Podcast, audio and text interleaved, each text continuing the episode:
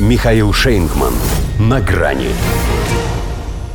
Ритуальная услуга США утвердили для Украины рекордные 40 миллиардов. Здравствуйте. На грани. Сомнений не было. Когда неделю назад сенатор Рэнд Пол заблокировал предоставление Украине 40 миллиардов долларов, все понимали, что это только до следующего голосования, где все решится простым русофобствующим большинством. Возмутитель спокойствия мог только сорвать стоп-кран, а не пустить весь состав под откос. Тем более, что он сам в числе пассажиров. И хотя это уже был не один в поле воин, а футбольная команда, все, что они сумели, это закончить игру с высоко поднятой головой и чистой совестью. Они сделали максимум, чтобы попытаться остановить это безумие.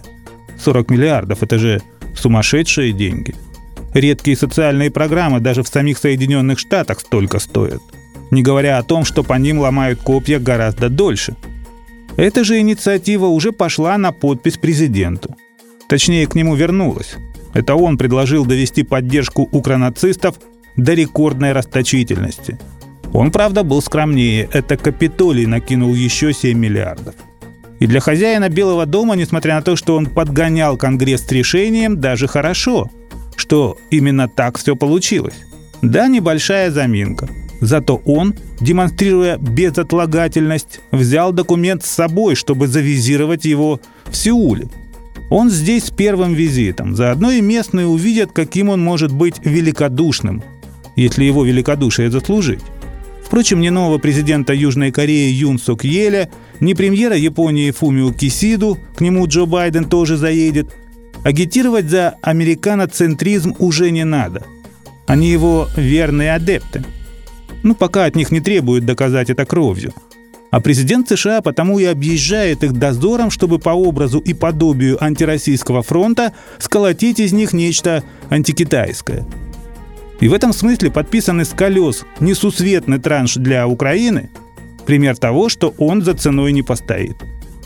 И не важно, что основная часть этой суммы пойдет в дело в летальном эквиваленте – как неважно и то, что далеко не все пойдет на Украину, кое-что, как водится, налево. Но это же и не столько про Украину.